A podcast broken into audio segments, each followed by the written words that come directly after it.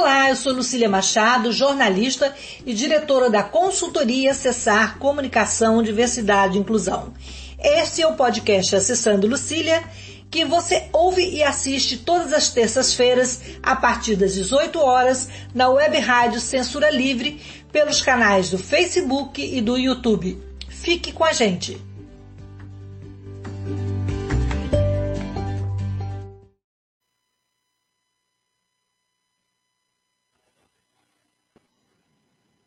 Olá, boa tarde.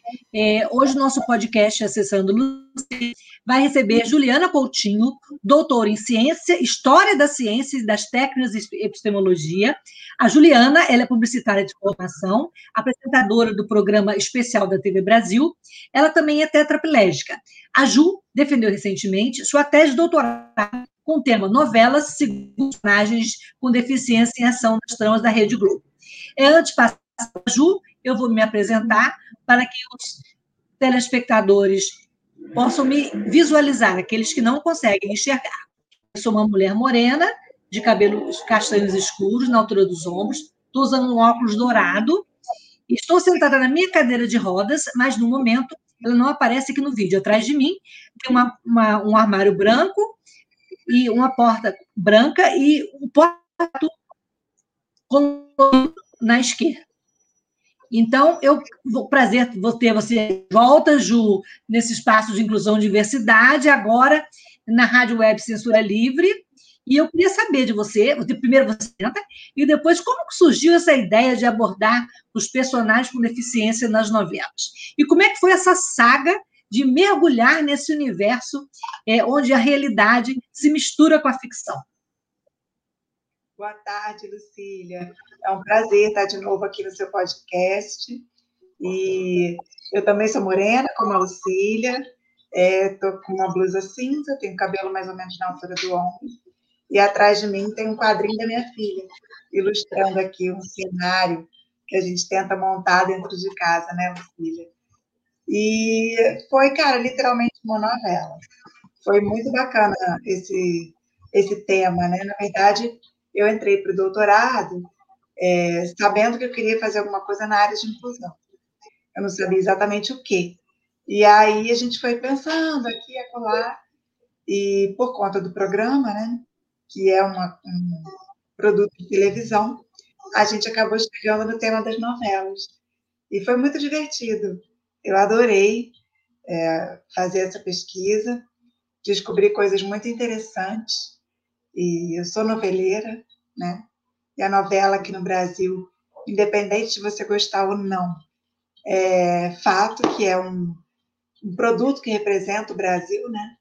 Que representa a nossa cultura, dentro e fora do país. Então foi muito legal, foi muito bacana.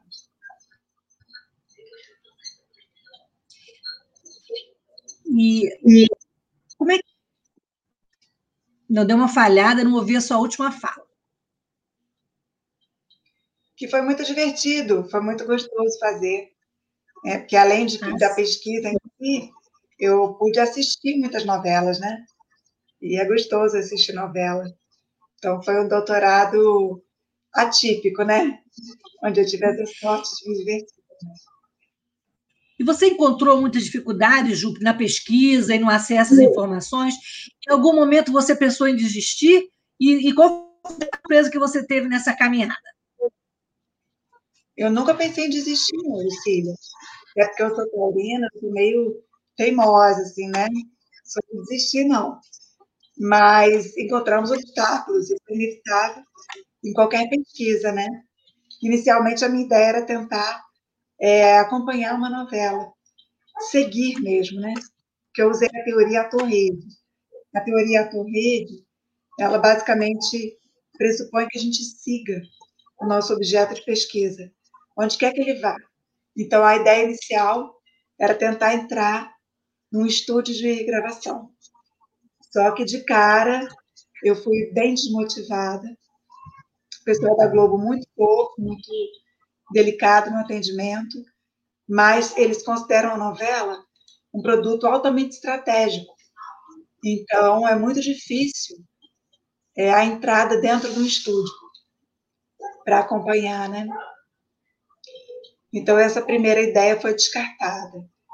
E aí, depois também, a ideia de tentar estudar as novelas mais antigas é, foi difícil, porque o SEDOC também não tem muita abertura para a gente ir lá assistir as novelas na íntegra. Então, qual foi a dica que me deram? É, se dedica às novelas que estão disponíveis no Globoplay. Então, foi o que eu fiz. Eu me concentrei no Globoplay e lá estão as novelas mais recentes.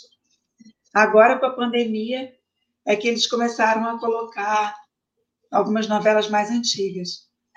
E aí eu tive acesso a umas duas, assim, que deu tempo de incluir. Que eu queria fazer esse paralelo, né? Essa comparação do antes e o depois, por décadas, né? Se houve mudança ou não. Ju, ao total, quantas novelas você assistiu?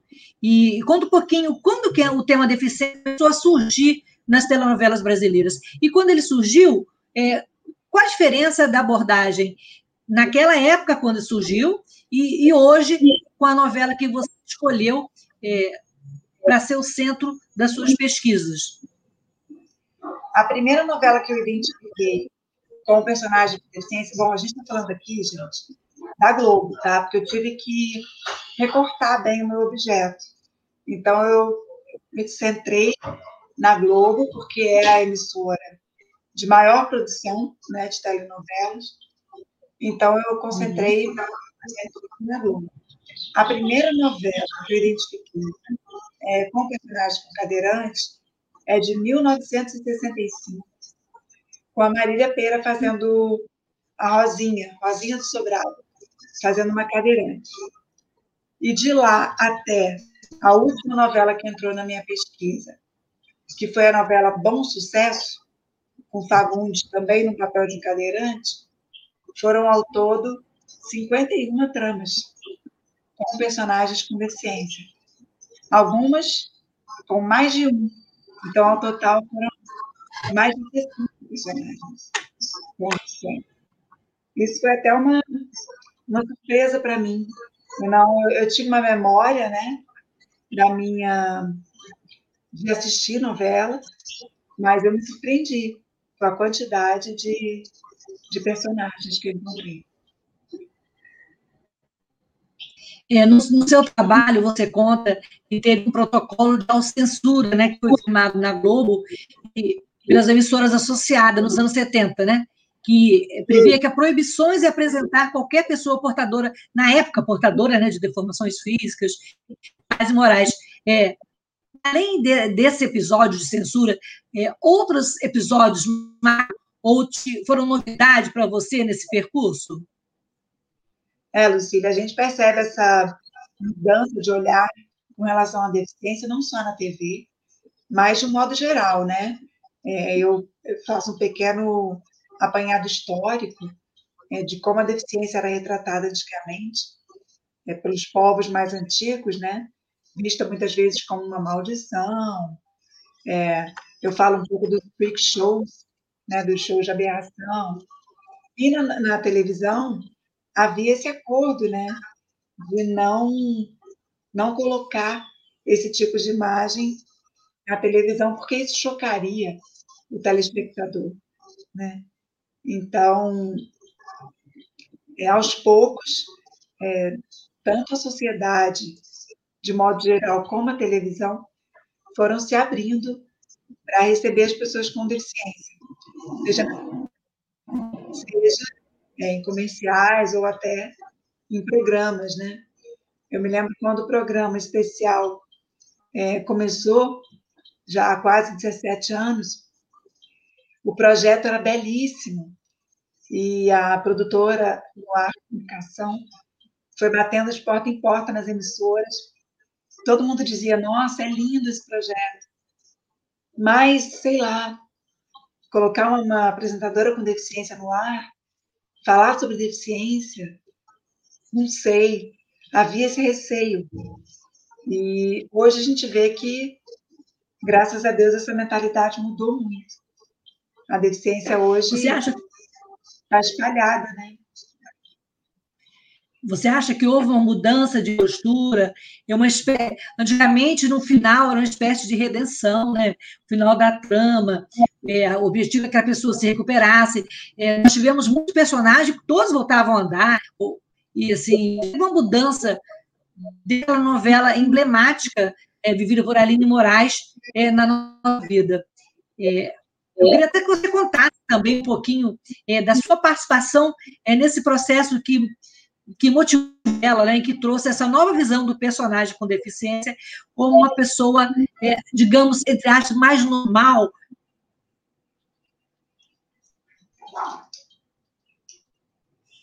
É, com certeza, Lucília.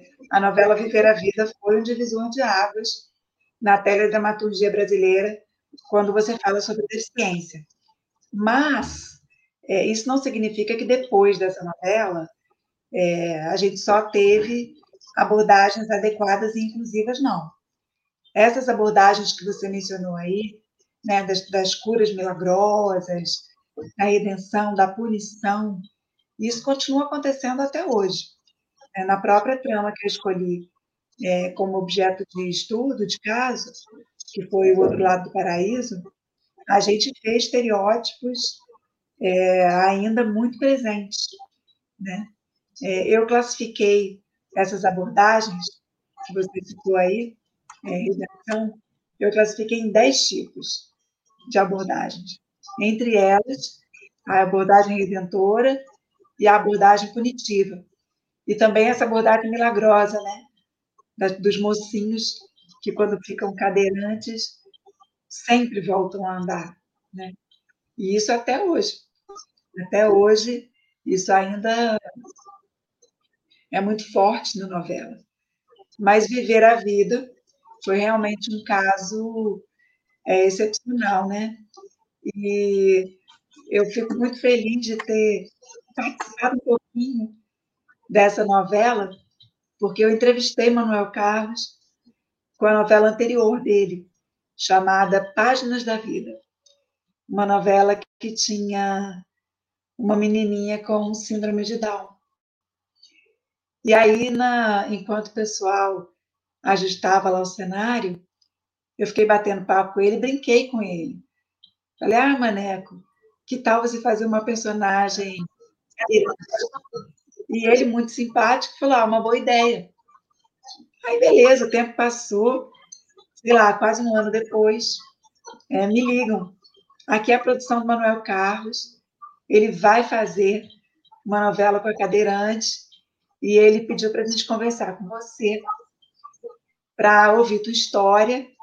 É, ele queria também que você indicasse outras mulheres cadeirantes para ele compor uma personagem bem real. E aí eu indiquei é, várias amigas, entre elas a própria Flávia Sintra, que acabou sendo contratada para ser consultora da novela. Então, de fato, ficou uma trama bem real. Os primeiros capítulos, então, tem trechos assim, é, muitos da minha história. Minha família, às vezes, ao final do capítulo, me ligava, super, emotiva, é, super emocionada, falando: Caraca, lembrei muito. E foi muito bonita essa novela. E o curioso, Lucília, é que o, eu fiquei em contato com a, com a produção da novela durante um tempo, e eles me contaram lá no final da, da trama que receberam muita pressão para a personagem voltar a andar. Que receberam Nossa. assim cartas, e-mails. Como assim? Ela é tão linda, ela é tão jovem, ela não, não pode ficar na cadeira. Mas o Manuel Carlos foi firme Falou, não, eu quero justamente mostrar que é possível. E isso foi muito legal. Contribuiu muito. E né? até que ponto? Com certeza. E até que ponto, então, a visita da deficiência na mídia, a partir dessa novela, também contribui a aceitabilidade das pessoas com deficiência na sociedade? Você acha que hoje a gente anda na rua, em vários lugares, e as pessoas já não com um extraterrestre ou com ajudou um pouco nessa nossa luta pela inclusão das pessoas com deficiência, na nossa busca pelo espaço na sociedade? Lucília, eu acho que, independente da abordagem, né, é, dessas dez abordagens que eu citei, que eu falei que eu, que eu identifiquei, vamos dizer que tem pelo umas duas ou três que seriam inclusivas. As demais estão bem estereotipadas ainda. Mas eu acho que, independente da abordagem, só o fato de se falar sobre deficiência nas novelas, por si só, já contribui para a inclusão. Claro que quando a abordagem é muito equivocada, pode ser uma contribuição até negativa, né? Pode contribuir para um olhar é, de piedade, um olhar de, de tristeza perante a deficiência, né? Enquanto que a gente busca um olhar de naturalidade, de aceitação. Né? A gente não quer, acredito que como eu, você também pensa assim, nem o 8, nem o 80. A gente não quer nem a piedade, nem a exaltação dos nossos feitos, né? Tipo, nossa, que incrível você trabalha. Não é isso. Né? Aqui todo mundo trabalha. A gente quer a naturalidade. E eu acho que quanto mais a gente fala sobre deficiência, mais essa naturalidade vai acontecer.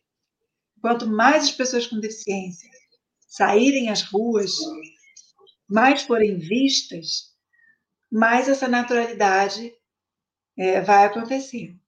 Essa é a minha crença.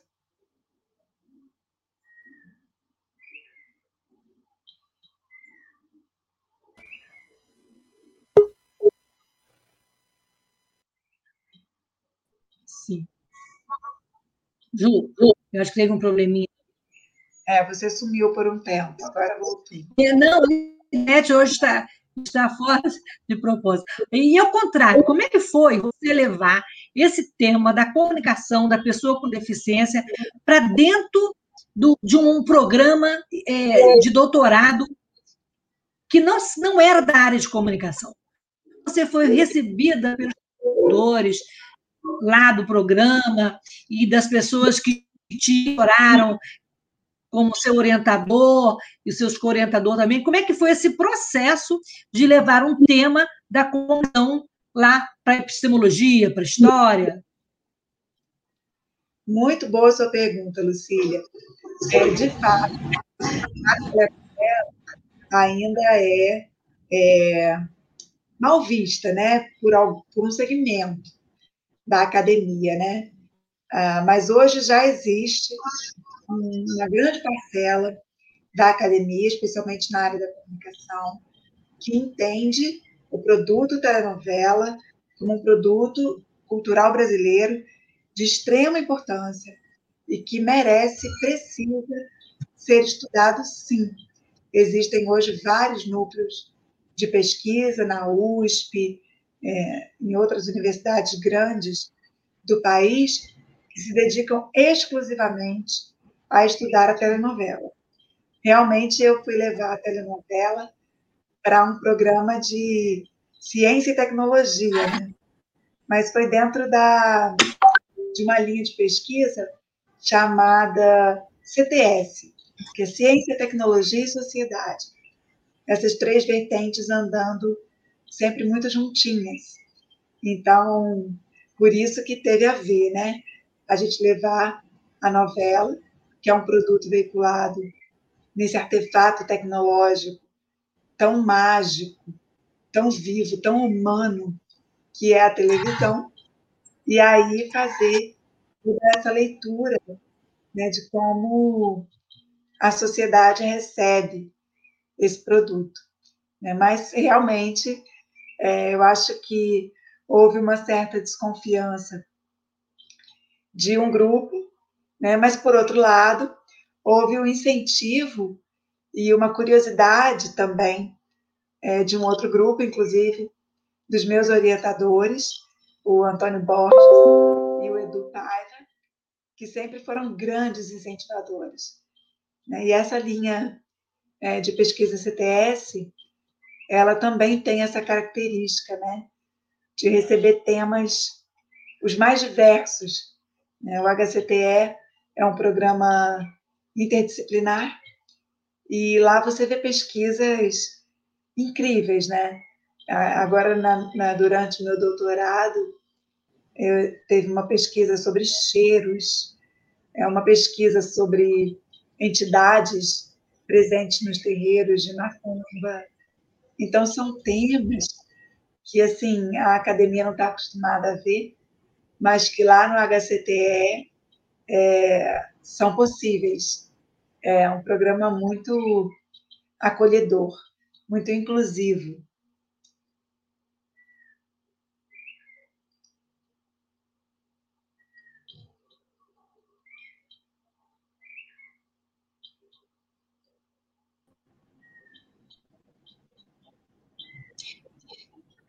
Ju. Agora você apareceu de novo. Menina, minha internet está muito ruim, queria pedir desculpa aos nossos telespectadores. Tem uma pergunta aqui, é, o Almir César Filho, ele diz que sempre assistiu você, Juliana, e que é muito legal estar tá sendo entrevistado, você está sendo entrevistado. Está agradecendo aqui pela iniciativa e também a Rádio Web Censura. É, voltando a, a nosso, nosso telespectador, espectador, ouvinte, que aqui está, está no podcast, também está nas páginas do Facebook, do YouTube. O Sérgio Torreta, que diz que é um prazer ter vocês. Ele é lá do nosso grupo Tetrásticos, que é um grupo de 183 pessoas tetraplégicas de todo o Brasil, né, Ju? Então, é muito importante trazer essa discussão. É, voltando à tese, eu vi que você escolheu, e você e o, e o Antônio Borges, escolheram para a banca é, pessoas a área da telenovela, é, pessoas ligadas à área da, do estudo da pessoa com deficiência, como um desafio de reunir pessoas diferentes para analisar um trabalho tão é, rico e tão novo. Né? Um beijo aí para o pessoal que está assistindo, um beijo, meninos, e para todo o pessoal do grupo lá, Tetrásticos, que é um grupo muito bacana também, acolhedor. É, foi desafiador mesmo, Lucília, é, a hora que a gente foi escolher a banca, a gente, tanto eu quanto os meus orientadores, a gente se jogou mesmo, porque a gente foi buscar a Cristina Mungioli, que é uma grande especialista em telenovelas da USP, e depois na qualificação ainda, e depois na hora da defesa a Márcia Moraes, que é uma outra grande especialista na área dos estudos da deficiência. Então é claro que rolou aquele frio na barriga que a gente sabia que as duas teriam muito a contribuir. Né? A, a Mungioli, ela estava na etapa da qualificação, então ela falou muita coisa ali que eu tive tempo de incorporar na pesquisa.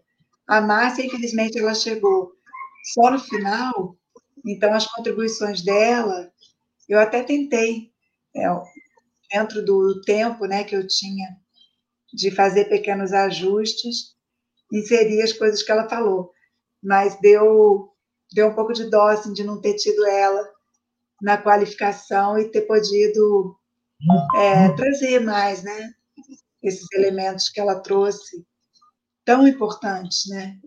Um olhar tão diferente sobre as coisas. Porque é curioso, apesar de eu ser tetraplégica já há 20 três anos, eu não tive esse mesmo olhar que uma estudiosa nos estudos da deficiência é, teve. Né? Então, é muito, muito interessante e enriquecedor. E eu fiquei super orgulhosa de mim mesma, do meu trabalho, porque houve muitos elogios, a banca curtiu, recomendou para publicação, então eu saí assim com aquela sensação de dever cumprido, né, de que eu fiz um bom trabalho.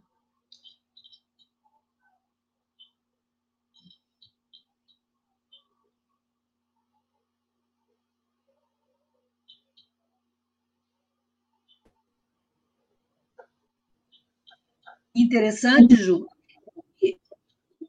Foi a Márcia Moraes que eu, eu já conheci somos amigas desde a época da, da, da fisioterapia, né, no, nos anos 2000, quando a gente se cruzou pela primeira vez lá na, na, com a Kiki, na clínica de, de fisioterapia da, da Cristina Curtis, e a gente, ao longo da nossa vida, encontramos vários momentos, já te entrevistei nos primeiros podcasts, quando a gente não tinha essa, essa novidade né, do vídeo ao vivo, e falando sobre maternidade, falando sobre participação no programa especial. Justamente agora, a Márcia Moraes, que é professora aqui da Universidade Fluminense, foi ela que sugeriu que eu que eu te convidasse para participar do podcast. Falei, Márcia, Juliana, aí, aí contei sua história para ela, as nossas ligações.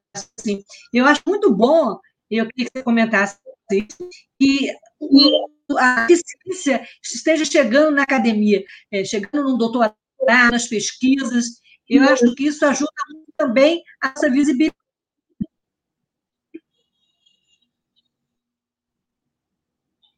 Ai, com certeza, Lucília. Eu também fico muito feliz. É, aqui no Brasil, os estudos da deficiência, né, como são chamados esses estudos é, que, que estudam a deficiência mesmo, é, ainda são incipientes, ainda são estão muito no comecinho. A gente tem muito pouca bibliografia brasileira nesse sentido, né?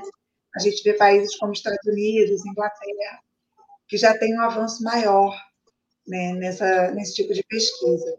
Mas que bom que o nosso país está se abrindo para isso. Tomara que outras pessoas também é, para estudar, porque toda vez que a gente traz um tema para dentro da academia, ele ganha uma proporção, assim, um olhar é, diferente, né?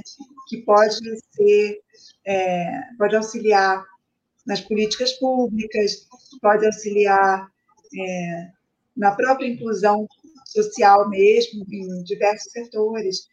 Então, acho que é, é muito importante, sim, a gente dar visibilidade a esse tema. E especialmente quando ele é pesquisado, não exclusivamente, mas especialmente, quando o pesquisador também tem uma deficiência, né? Porque aí a gente está falando de uma dupla visibilidade, né? Tanto do tema quanto também é, desse potencial que as pessoas com deficiência têm e que, infelizmente, às vezes, por questões de acesso, de tecnologia, de verba, as pessoas com deficiência não conseguem acessar, chegar até um nível de doutorado, né? A gente sabe que o caminho é árduo, especialmente quando a gente fala da população mais vulnerável, que aí juntam duas vulnerabilidades, né? A, a pobreza e a deficiência, e aí é tudo muito mais difícil. Frequentar uma escola... E tem aquele lado... E tem o um lado também que as pessoas não sabem, que é o lado da dificuldade que, às vezes, por conta da nossa deficiência, nós temos no acesso, acesso do transporte, é, chegar lá no fundão, até pouco tempo a gente não tinha ônibus, então são muitas, é, são muitos desafios. É, qual é o desafio que você enfrentou durante a sua pesquisa? Em termos logísticos mesmo, em termos de, de para acessar o conteúdo, para acessar os locais, qual foi o maior desafio que você teve? Por incrível que pareça, eu acho que o meu maior desafio foi na questão atitudinal, né? Eu tive um pequeno problema com um professor que se recusou a mudar de sala. A sala dele não era acessível. E aí foram oferecidas outras opções e ele não queria mudar e etc. Enfim, é, no fim das contas, a situação foi resolvida. É, acabamos é, conseguindo uma outra solução. Ele mudou a sala, depois, no final, veio até me agradecer, que a sala era boa, etc. Mas houve, no início, uma relutância. Assim. E eu fiquei bem triste na hora. Fiquei bem triste porque eu, eu queria ser recebida assim. Não precisava ser recebida com tapete vermelho mas eu queria ser só recebida, com carinho, sabe? Não, vamos dar um jeito. E assim, a pessoa dizer, não, não quero. trocar de sala, eu achei, achei assim, frio. Por outro lado, na mesma época, um outro professor, eu fui perguntar para ele com acessibilidade, estou preocupada porque eu já tive esse problema na outra, na outra turma, e ele me deu uma resposta que confortou meu coração. Falou assim: pode vir. Se não tiver acessibilidade na sala, nós vamos todos para debaixo de uma árvore e lá teremos a nossa aula. Então você vê os dois lados, né? E no fim das contas, tudo valeu a pena.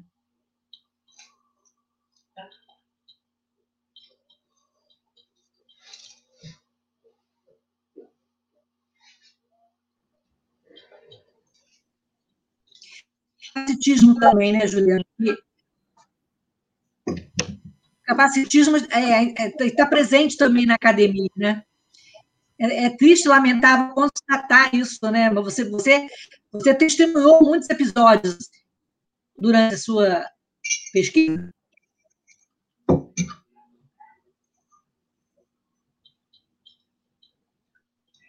É, eu não picotou um pouco, mas você falava de capacitismo, né? Eu é, uma vez ouvi também um comentário de um professor que eu fiquei estupefata. Ele tinha pedido para todos fazerem um texto, e aí, ao comentar o meu texto, ele falou: Olha, Juliana, não foi muito bom, não. Mas eu entendo, né? Você, tetraplégica, mãe de duas meninas, já é um grande esforço para você estar aqui. Eu falei: Olha, não. Tipo, se você não gostou do meu texto, ok. É genuíno, seu, é um direito seu, mas não culpe minhas filhas e nem a minha tetraplegia, porque eu não fui impedida por esses fatores. Foi uma questão de estilo e você tem todo o direito de criticar. Né? Mas é impressionante como em pleno século XXI a gente ainda escuta comentários desse tipo, né? Infelizmente. É lamentável, né? Lamentável.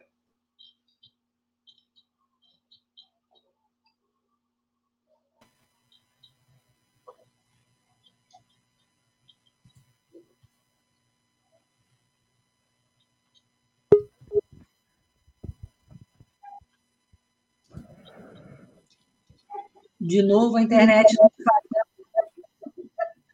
falhando, deixando, deixando usar. Pode, Oi, Antônio, quer fazer falo?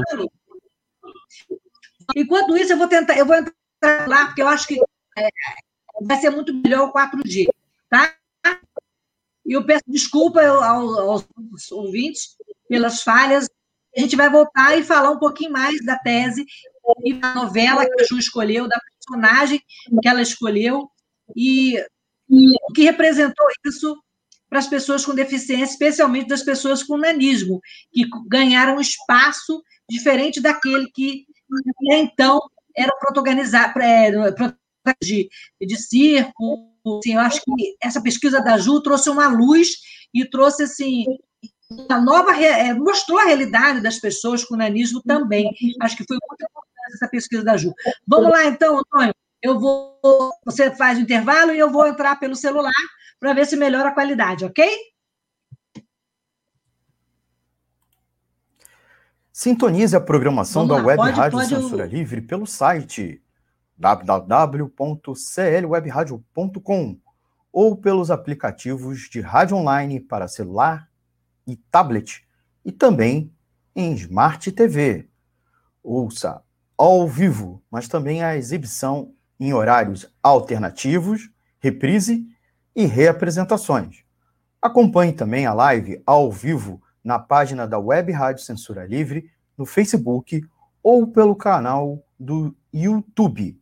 Não deixe de dar seu like e compartilhar com os amigos nas redes sociais. Assista ainda no Facebook e no YouTube as edições anteriores. Procure-nos no YouTube em youtube.com barra c barra censura livre e se inscreva no canal.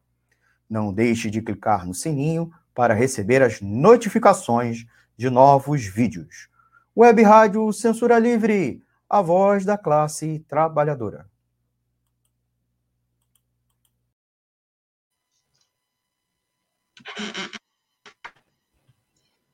Não consegui ainda ir celular, mas eu faço a pergunta para a Ju de novo. Como foi a escolha? Ah, antes disso, tem, uma, tem uma, mais um comentário do Sérgio aqui. Pode colocar para a gente, Antônio? O, tele, o comentário. O Sérgio Torreta diz que uma pessoa com deficiência física já é bem difícil aparecer nas novelas. Você acha que ainda vai demorar muito para ser explorado o lado da sexualidade da pessoa com deficiência numa novela? Ju, responde aí, o que, que você acha? Algumas novelas é, até tentaram tratar desse tema.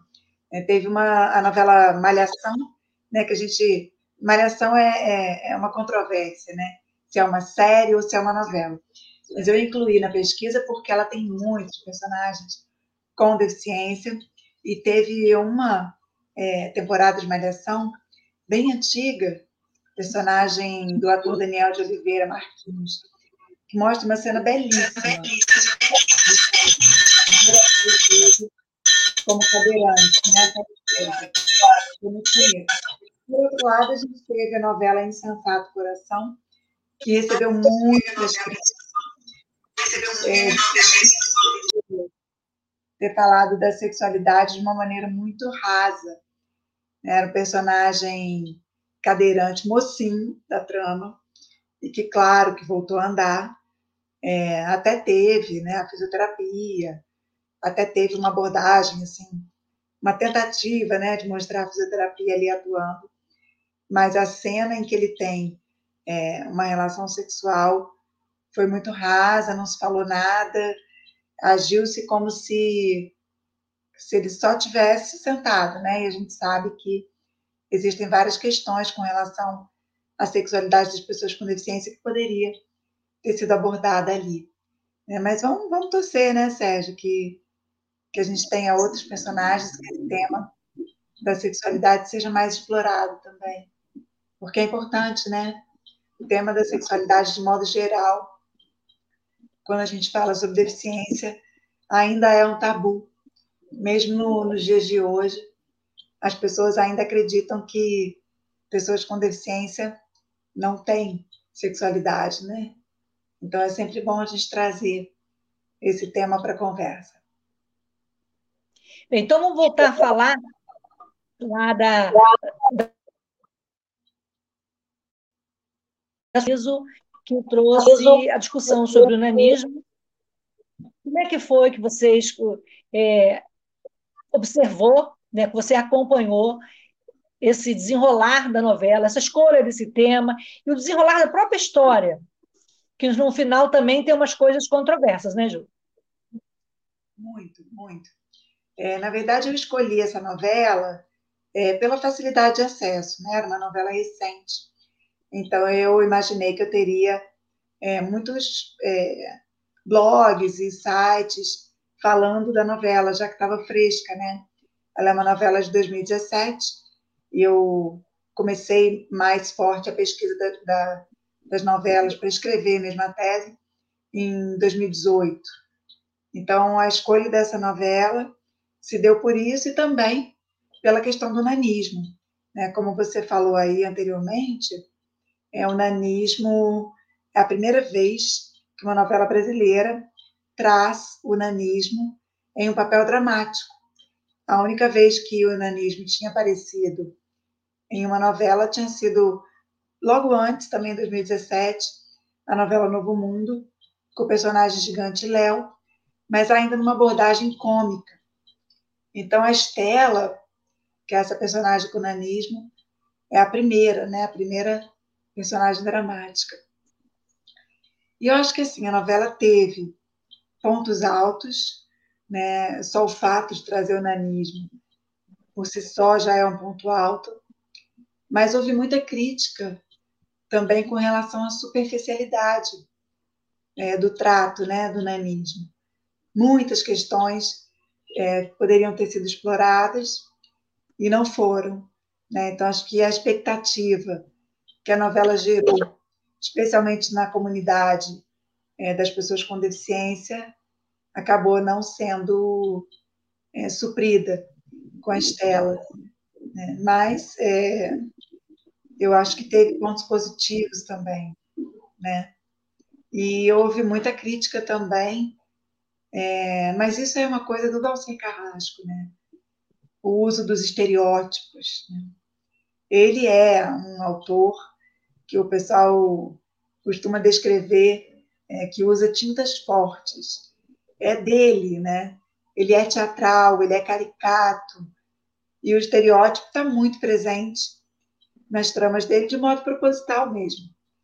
Então, nessa novela, Outro Lado do Paraíso, foi uma grata surpresa, porque dessas dez abordagens que eu identifiquei ao, é, nas outras novelas, né, é, com relação à deficiência, todas elas aparecem em Outro Lado do Paraíso. Tem a abordagem punitiva, a abordagem milagrosa, tem uma juíza que sofre um acidente, fica cadeirante e uma cena absolutamente é, caricata, estereotipada. Ela volta a andar, enfim, então foi uma novela rica para o meu estudo, assim, né? Mas... Também teve a participação da Marieta Severo, foi um personagem fantástico, né? Maravilhosa, ela é uma atriz incrível. E agora a relação dela com a Estela é de doer o coração, né? Chamava a filha de monstrengo, de que devia tê-la vendido para um circo. E você e, falou que essa história realmente é uma história verídica, né? Que é... Ela conta que sim, né? Ela conta que essa história aconteceu. Eu não duvido, não, Lucília. Realmente, a gente vê absurdos ainda acontecendo com relação às pessoas com deficiência.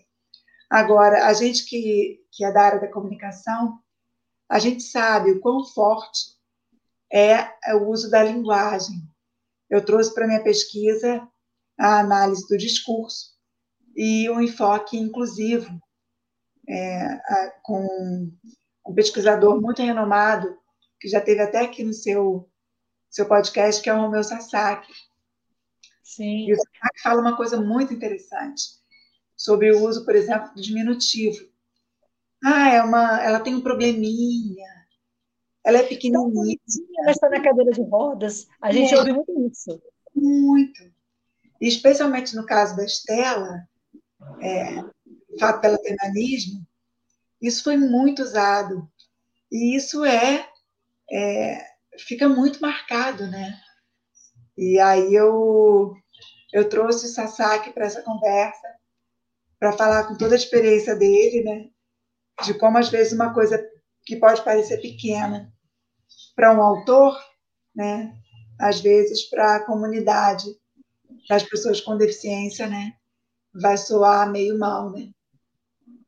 Eu achei o seu trabalho, eu achei ele muito rico, porque ele ele viaja, ele percorre caminhos, é, ele vai a Sasaki, ele, você, você propõe também um, um jogo, uma estratégia né, nos capítulos, brinca com os temas, você vai Como é que você teve essa ideia de fazer uma tese lúdica e tão criativa?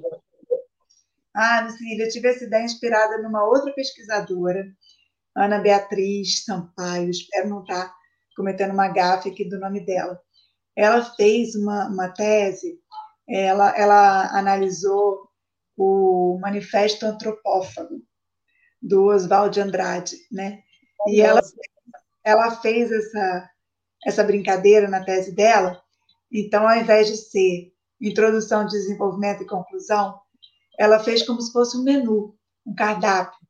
É, era entrada, petiscos, prato principal, sobremesa, e eu, quando eu vi a tese dela, fiquei encantada.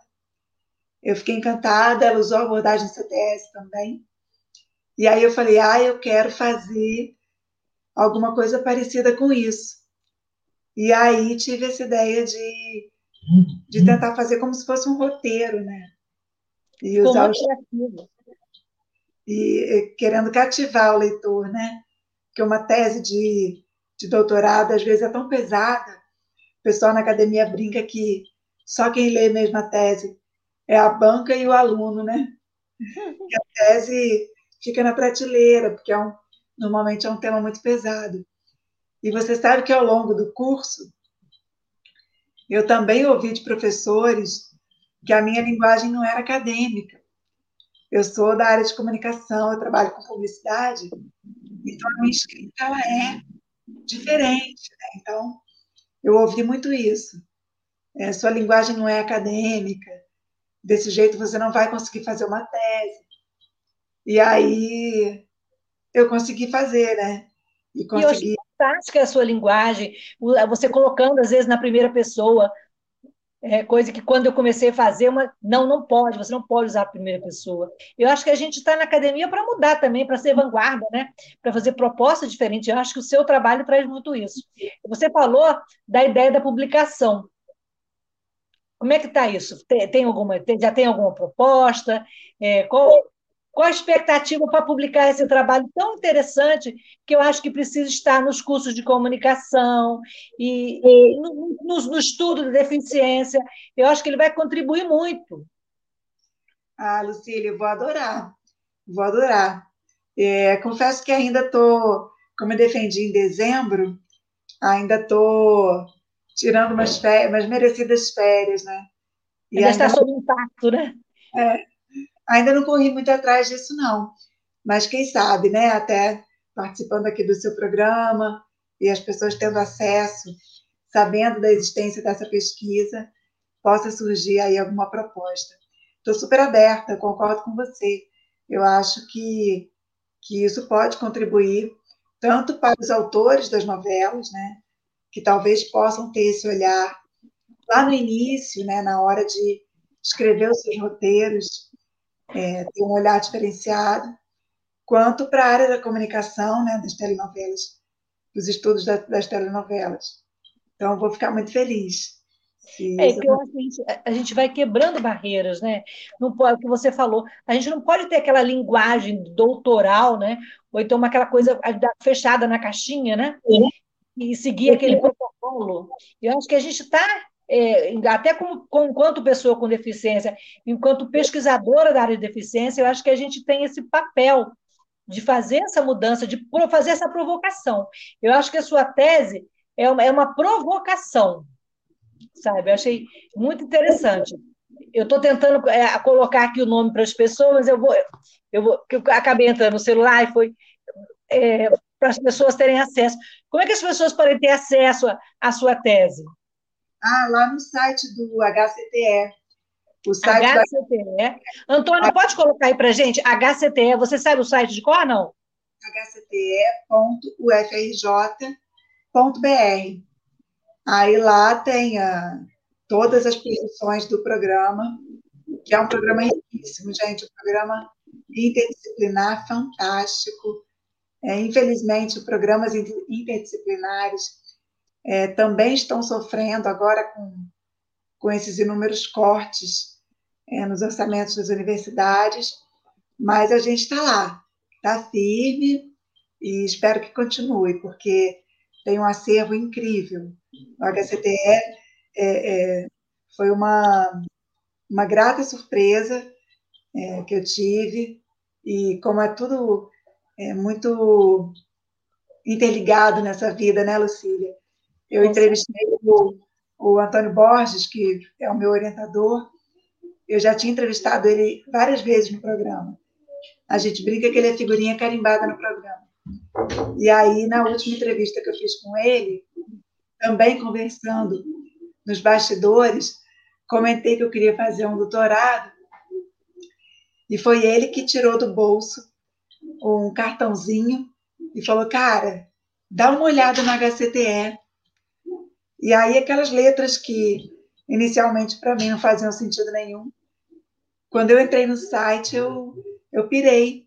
Falei, é aqui que eu quero estudar.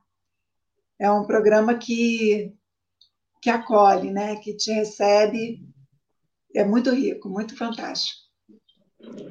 Ju, é, e agora você, como doutora, pesquisadora, acadêmica, telespectadora, e principalmente como pessoa com deficiência, que expectativa você aguarda dos próximos capítulos da novela da inclusão?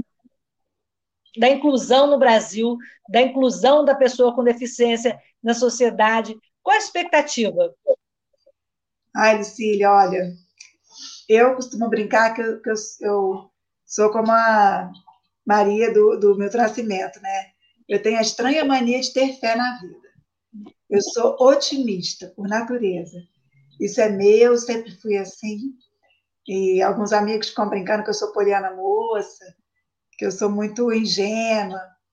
Mas eu, eu sei lá, eu acho que se eu não tivesse esperança dentro de mim, essa crença de que sempre as coisas podem melhorar, mudar, é, eu ia viver de forma muito triste.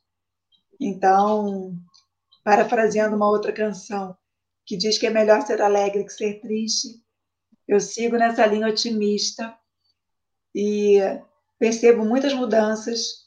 Eu sou cadeirante há 23 anos e vejo muita mudança, tanto de mentalidade quanto de acessibilidade na mídia, nas ruas. É, vejo que as pessoas estão mais receptivas, né? Claro, claro que a gente ainda encontra obstáculos, que a gente ainda tem que brigar por muitas coisas. Às vezes cansa brigar, às vezes você fala, puxa vida, mais uma vez vou ter que brigar. Ainda é muita burocracia, apesar da gente ter uma legislação muito rica. Os benefícios que chegam até nós também não são ainda é, suficientes. Né? Então, a gente está falando aqui, eu e você, que somos classe média, a gente sabe o quanto tudo é, é sofrido e difícil, mas, de novo, se a gente pensa nas pessoas mais vulneráveis, aí o problema é gigantesco, né? Então, tem muito a melhorar. É, eu acho que nós, como mulheres, mulheres com deficiência, mulheres da comunicação, eu acho que a gente tem um papel importante é, aqui no podcast, e a gente está até aí para terminar, nós vamos falar sobre, um pouquinho sobre o seu programa. É, queria que você falasse é, como é que foi essa experiência. Você está há 20 anos no programa, é isso? 17 anos, né? 17, a gente faz agora. E, e qual o papel também do, do programa especial nessa luta? Ah, eu você, sou. Você fala, a gente se despede, você dá o um recado final e a gente termina com um trechinho do programa, que ele está em reprise, mas em breve, se Deus quiser, com a vacina, ele vai voltar ativa, né, Ju? Isso aí, a gente está começando a gravar a nova temporada agora. Que é, ótimo. Sexta-feira eu estou lá no estúdio gravando e acredito que em março, em março, abril, a gente vai estar tá entrando com uma nova temporada. Mas eu sou muito fã do programa e adoro, tenho o maior orgulho de fazer parte desde o início. Acho que, que é um, um grande divisor de águas também na TV brasileira. Certeza. A TV Brasil é pioneira no mundo com esse produto. Então, é para todo brasileiro se orgulhar de ter o um programa especial aqui. Então, qual é o seu recado especial nesse dia em que a gente falou de novela, falou de vida, falou de avanço, falou de academia e falou de esperança, principalmente falamos de esperança, né? Qual é o seu recado final para as pessoas que estão nos ouvindo nessa terça-feira? Ah, Lucília, quero mandar um beijo especial para você, parabenizar pelo podcast. É uma iniciativa bárbara, eu acho que quanto mais iniciativas nesse sentido, melhor e que as pessoas possam olhar para as diferenças, né? Vou até ampliar, não só para as deficiências, mas para as diferenças, com um olhar é, positivo, com um olhar da riqueza que é a gente ser um diferente do outro e poder se unir e um aprender com o outro e mais do que tolerar, né, é aprender, é conviver, compartilhar. Fica essa dica. Ju, muito obrigada pela sua participação. É, o trabalho da Ju, então, está disponível no site HCPE e, e em breve o programa especial vai estar de volta. Então, a gente termina aqui mostrando um pouquinho desse programa que faz a diferença e fez a diferença na nossa luta e faz a diferença porque ele leva é, a mensagem né, e das pessoas com deficiência, do nosso trabalho, que ele mostra, Ju, a nossa eficiência. Né? Isso aí. Beijo grande, gente. Até a próxima semana. Se Deus quiser, com internet melhor. Já sei que vou começar com celular e terminar com celular.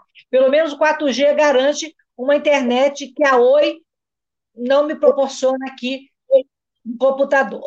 Pronto, falei. Boa, boa noite, gente. Um abraço.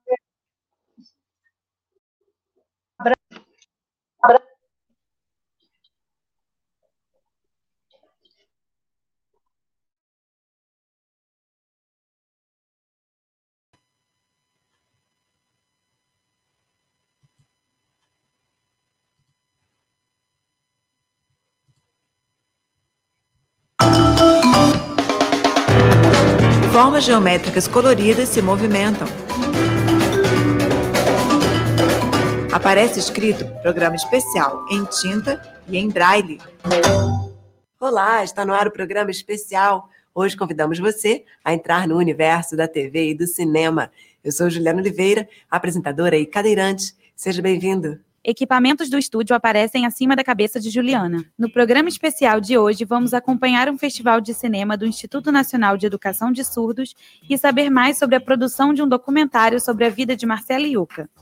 Das telonas para a telinha, vamos conferir uma edição do quadro Tudo o que você queria saber sobre deficiência, mas tinha vergonha de perguntar, com Juliana Oliveira e apresentadora do programa Estúdio Móvel, Liliane Reis.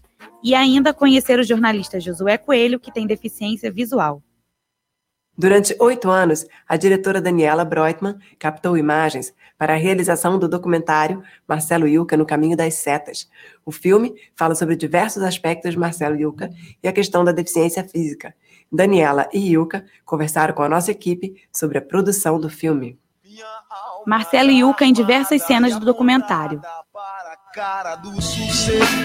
Meu nome é Daniela Breutmann, eu sou diretora do filme Marcelo Yuca no Caminho das Setas conhecia já o Marcelo, né? E eu assim tinha muita afinidade de, de, ideias, de princípios, de até utopias, né? Que a gente dividia. E era uma pessoa que me inspirava muito. Então, pelo trabalho, não só como músico, letrista, poeta, mas também todo o trabalho dele como ativista, né, militante social, cultural. E, e eu via que ali tinha uma história importante a ser contada. Foi por isso que eu resolvi fazer esse filme é um filme sobre a transformação na vida de uma pessoa.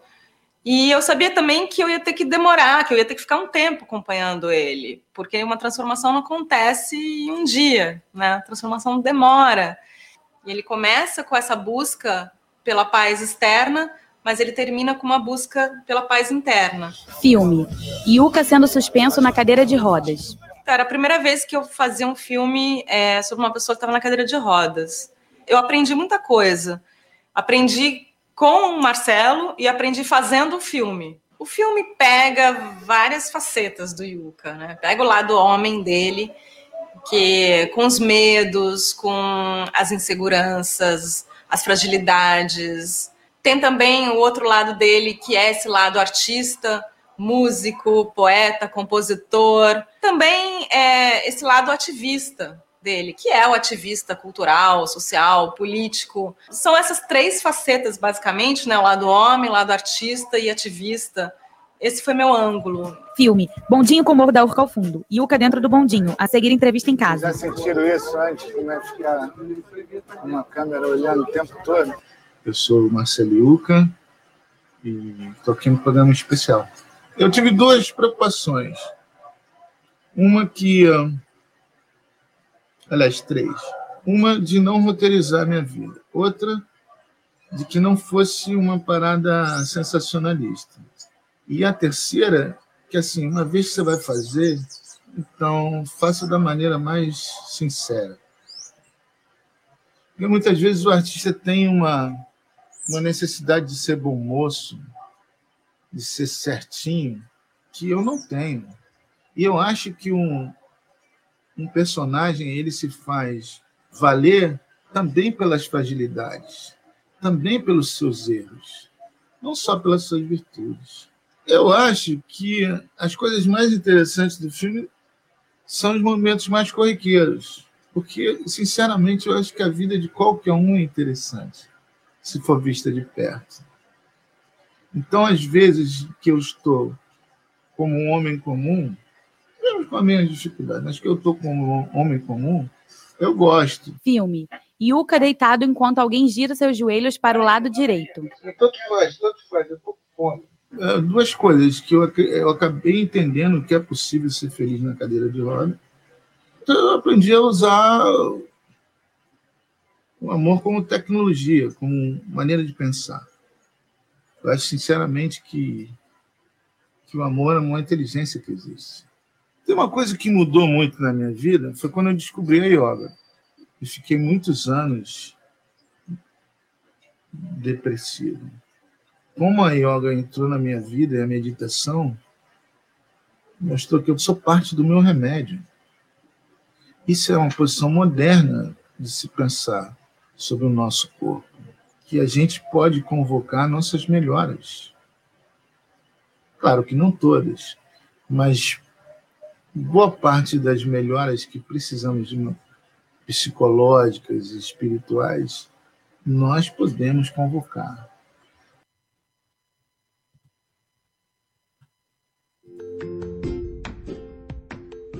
Olá, eu sou Lucília Machado, jornalista e diretora da consultoria Acessar Comunicação, Diversidade e Inclusão. Este é o podcast Acessando Lucília, que você ouve e assiste todas as terças-feiras, a partir das 18 horas, na web rádio Censura Livre, pelos canais do Facebook e do YouTube. Fique com a gente!